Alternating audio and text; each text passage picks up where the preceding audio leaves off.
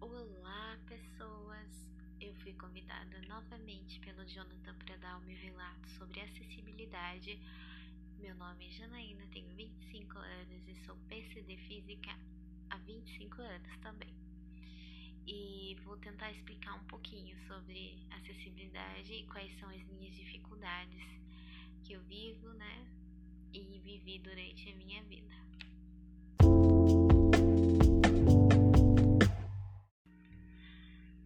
Primeiro eu queria dizer muito obrigada, Jo, por trazer esse assunto é, para sua sala.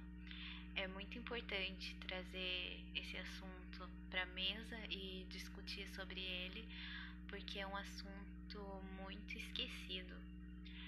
Ninguém liga muito para se está funcionando ou não a acessibilidade, né?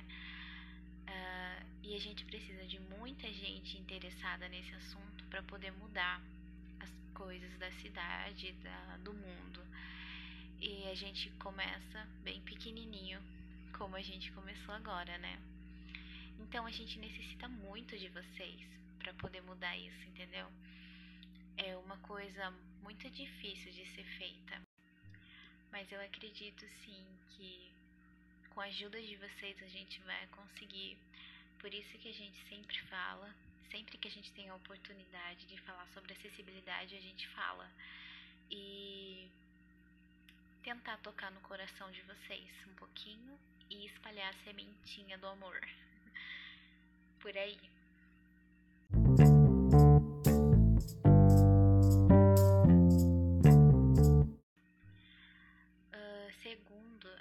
Queria falar que a acessibilidade ela não é somente para pessoas com deficiência física, que seriam os cadeirantes.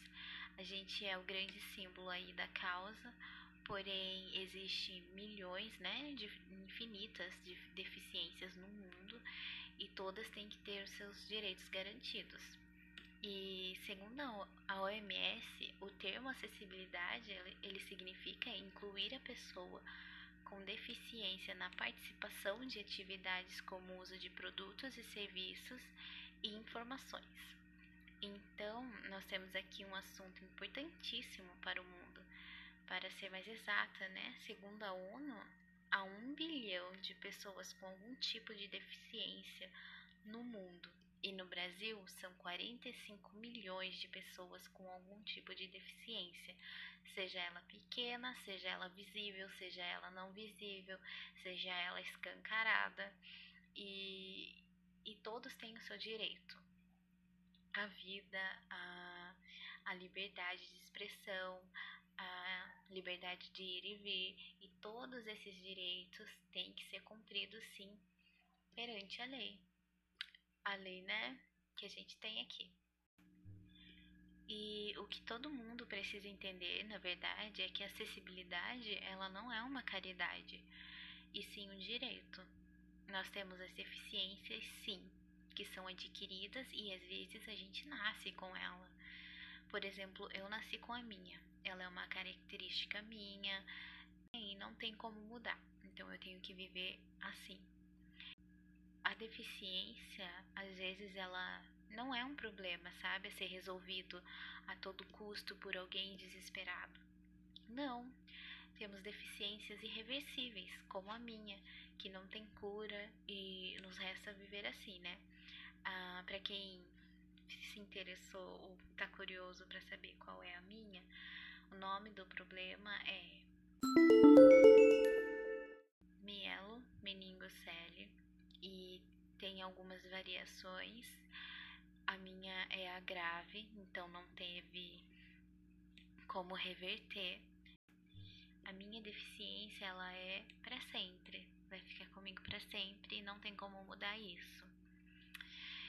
E então, quando a sociedade olha pra gente, né, para as pessoas com deficiência com olhar de coitado e diz que aquela pessoa é uma pessoa incapaz por ter uma característica diferente das convencionais, ela está praticando preconceito, porque ser incapaz e ter uma deficiência é totalmente diferente.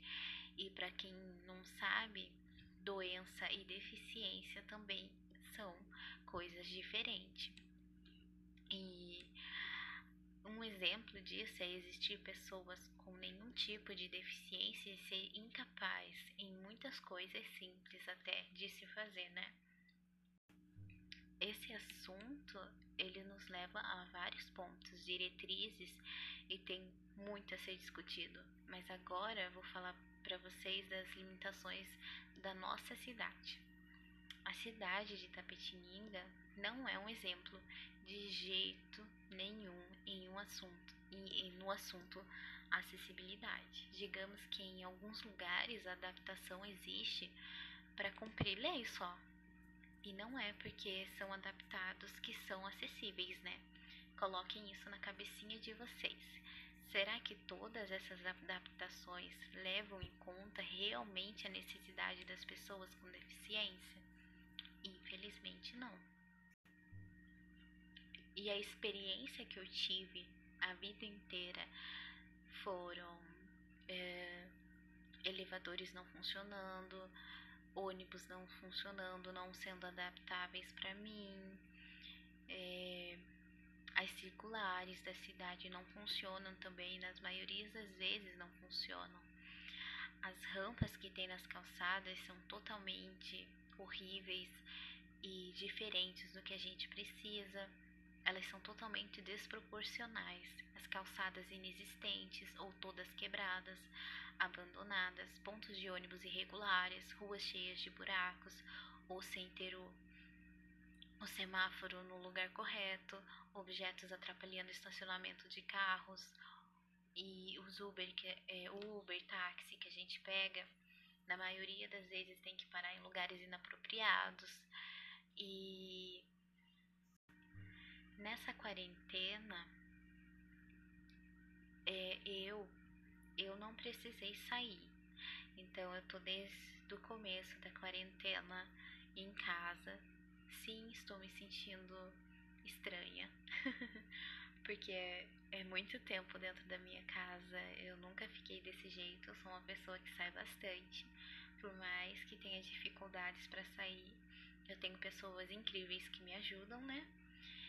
E eu acho que sem elas eu não seria absolutamente nada. E eu também queria quebrar um tabu sobre pessoas com deficiência precisarem. Só as pessoas, na verdade, com deficiência precisarem de pessoas para sobreviver. Isso é um grande erro. Uh, todo mundo precisa de pessoas para sobreviver. Todo mundo. Se você está indo trabalhar, por exemplo, e não tem um carro, você chama um Uber. Você está dependendo daquela pessoa para você ir trabalhar é, ou você depende do transporte público, ou você vai a pé, ou você vai de bicicleta.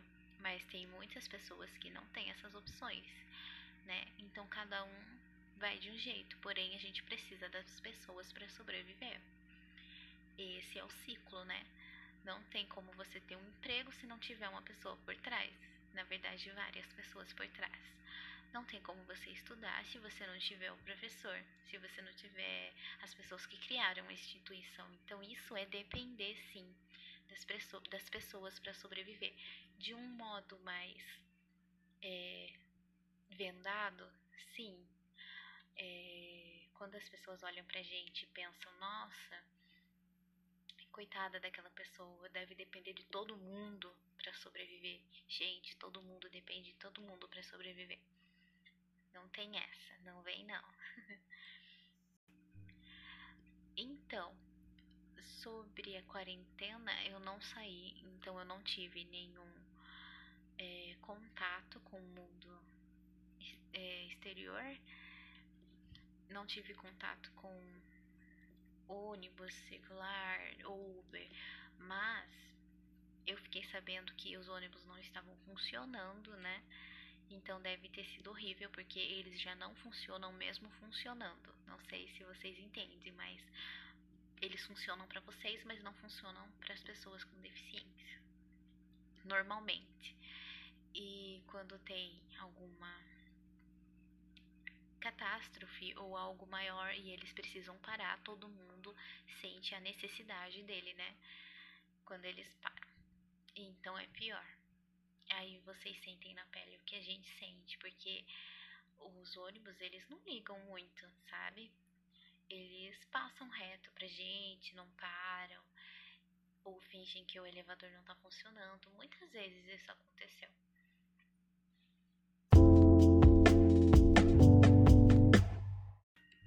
Vocês não imaginam o quão é ruim depender de uma coisa 100% e se você não tem aquela opção, não tem mais nem outra, porque não é todo dia que a gente tem dinheiro para pegar Uber.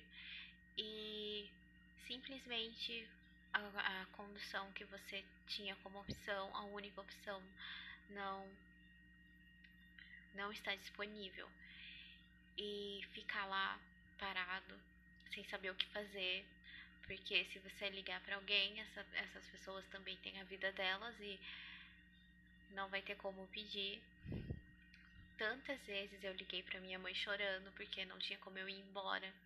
Aí eu tinha que ficar esperando ela até ela ir me buscar a pé. Sim, a gente ia embora a pé muitas vezes. E o Jonathan pode confirmar isso, porque quando eu estudei com ele, a gente ia embora a pé quase todos os dias, no sol ou na chuva. Porque a gente já tinha desistido da circular. Sério, a gente fazia as denúncias na, na empresa da, da circular e eles falavam que estava tudo certo ou que eles iam arrumar, entende? E isso nunca acontecia. Teve uma vez, eu acho que foi o ano passado, que a gente conseguiu denunciar para a TV Tem e a nota da empresa foi dizer que estava tudo certo, sendo que eu ando naquele ônibus, eu andei naquele ônibus todos os dias, o ano inteiro. Quer dizer, acho que for, foram por três anos andando naquele ônibus e passando ódio. A empresa sempre dizia que estava tudo certo, mas na prática não estava não. Eles não consertavam, a maioria dos ônibus estavam estragados, sim. E o único ônibus que funcionava era da minha linha. Se, você, eu, se eu fosse para outro lugar da cidade, não teria como. Por exemplo, eu consigo pegar o ônibus perto da minha casa que vai direto para a rodoviária para mim poder ir ao shopping ou fazer outras coisas. Porém, quando eu vou voltar, os ônibus não pegam porque são de outras linhas. E geralmente, quando é da minha linha também, para voltar, ele não funciona. Então, é só o da minha linha num determinado horário. Antes disso, depois disso, não tem. Desculpa falar tanto, mas é tanta coisa para relatar, tem tanta coisa que ficou para trás, tanta, tanto assunto, tanto, né? Mas não vai ter como, já tá enorme o áudio, já tá enorme e é melhor eu parar. Então, muito obrigada, Jo. Qualquer coisa eu tô aqui ainda, né? Sempre que você precisar, estamos aqui. Muito obrigada pela paciência de todo mundo que ouviu esse áudio e a minha voz, porque, né? O vozinho horrível. Desculpa mesmo. E muito obrigada mesmo por ouvir.